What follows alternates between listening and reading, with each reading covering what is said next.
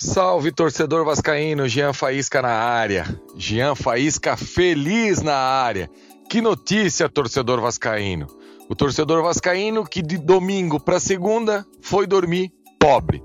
Na segunda-feira, antes do meio-dia, já era um torcedor rico. E hoje a nossa resenha por aqui é sobre a SAF. Medo da SAF? Será? Eu é que não tenho. Se liga aí.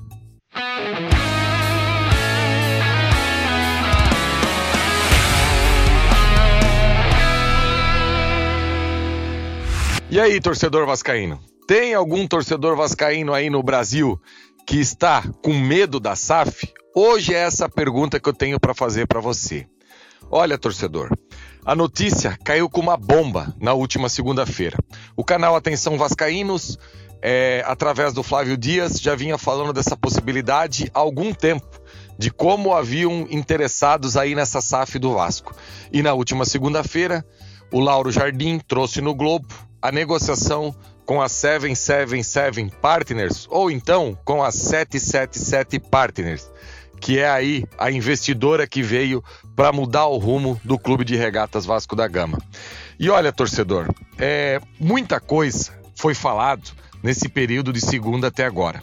Eu acredito que, até o momento, nem 50% daquilo que pode ser e vai virar essa SAF do Vasco foi noticiado. Mas para o torcedor vascaíno, que é um torcedor machucado, que é um torcedor forjado na sacanagem, no golpe, na judicialização de qualquer negócio que envolva o Vasco, sempre fica com um pé atrás. Eu, particularmente, quero estudar, quero entender muito mais da SAF. Agora, o medo que eu tenho hoje dessa negociação é zero. O que eu realmente tenho Medo é que o meu filho de 12 anos, inclusive que tem um, um, o nome dele é, em homenagem ao maior é, vencedor com a camisa do Vasco, que é o Felipe, o jogador com mais títulos com a camisa do Clube de Regatas Vasco da Gama, eu tenho medo que o Felipe nunca possa sentir na vida dele aquilo que eu já senti. Porque quem aí está próximo aos 40 anos, acima de 35 anos, viu um Vasco muito forte. Um Vasco que brigava em cima na década de 80, na década de 90 e bem início da década de 2000, um clube que brigou lá em cima a vida toda. E nos últimos 20 anos tivemos apenas um sopro daquilo que foi o Vasco, que foi a temporada de 2011, com um pouquinho ali da temporada de 2012, com a eliminação na Libertadores da América. Então, torcedor, muita coisa ainda precisa ser debatida, muita coisa ainda precisa ser colocada em cima da mesa. Agora, eu não entendo. Já ficou claro, São Januário, eu inclusive cheguei a brincar em alguns grupos de WhatsApp que participo, que se mexesse em São Januário eu seria o primeiro a pegar em armas. Mas já ficou claro que São Januário continua sendo do Vasco. Esse patrimônio que foi erguido com o suor de todo vascaíno. Então, o que será feito com São Januário? Uma reforma. Não tem por que ter medo disso. Escudo, bandeira, é, cores do clube, uniforme, tudo isso já ficou bem claro que não terá alteração alguma. E quando eu abro meus grupos de WhatsApp, o que eu mais vejo é a desinformação. Ah, porque eles vão mudar o escudo, porque vão mudar, vão vender São Januário. Pelo contrário, torcedor, São Januário será até locado para os jogos e mais uma grana entra ainda para o clube que vai continuar sendo o dono. Ah, porque lá no Genoa tá dando errado. Eu quero saber nos últimos 20 anos quando que o Genoa deu certo. Inclusive, eles pegaram o clube há 3, 4 meses e eles estão investindo no Genoa foi uma janela fraca, que é a janela para nós aqui do final do ano.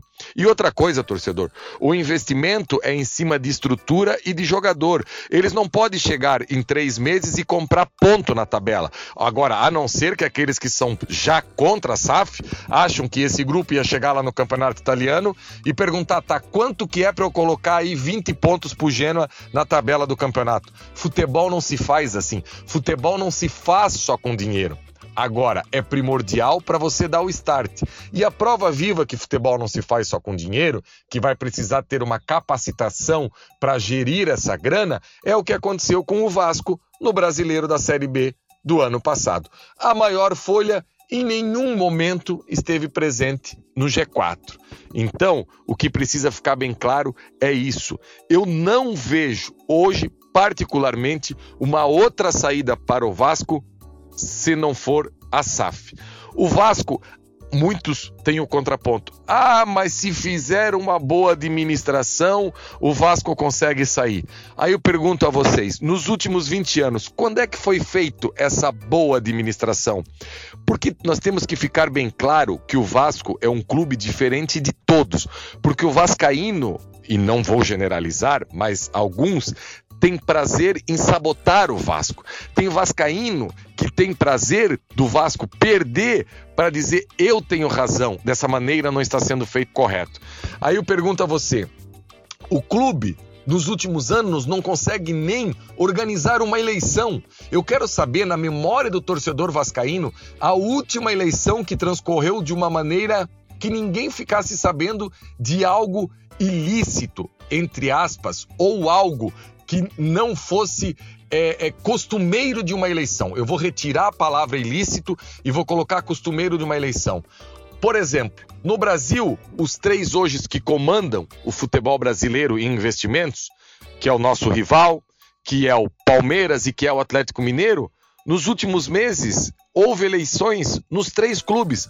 Aí eu pergunto: alguém sabe quem concorreu na eleição desses clubes? Alguém sabe o que? Nada. Por quê? Porque existe uma eleição, o mais votado vence e segue o jogo.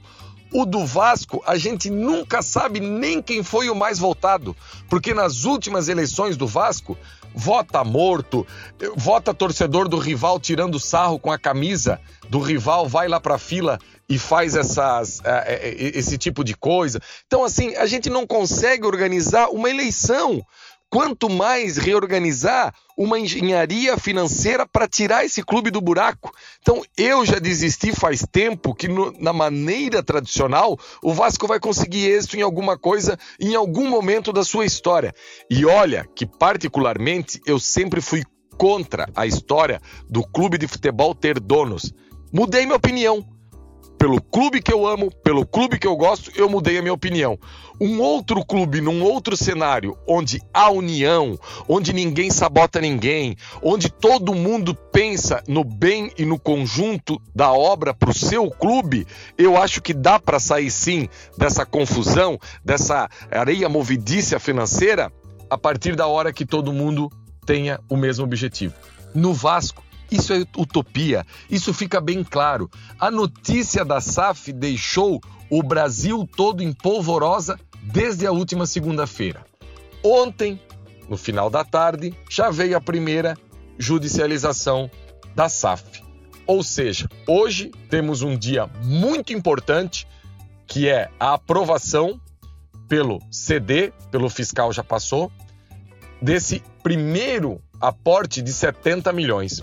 E eu fico me perguntando, ontem, por exemplo, quando chegou a notícia no investidor, que já há um movimento para judicialização.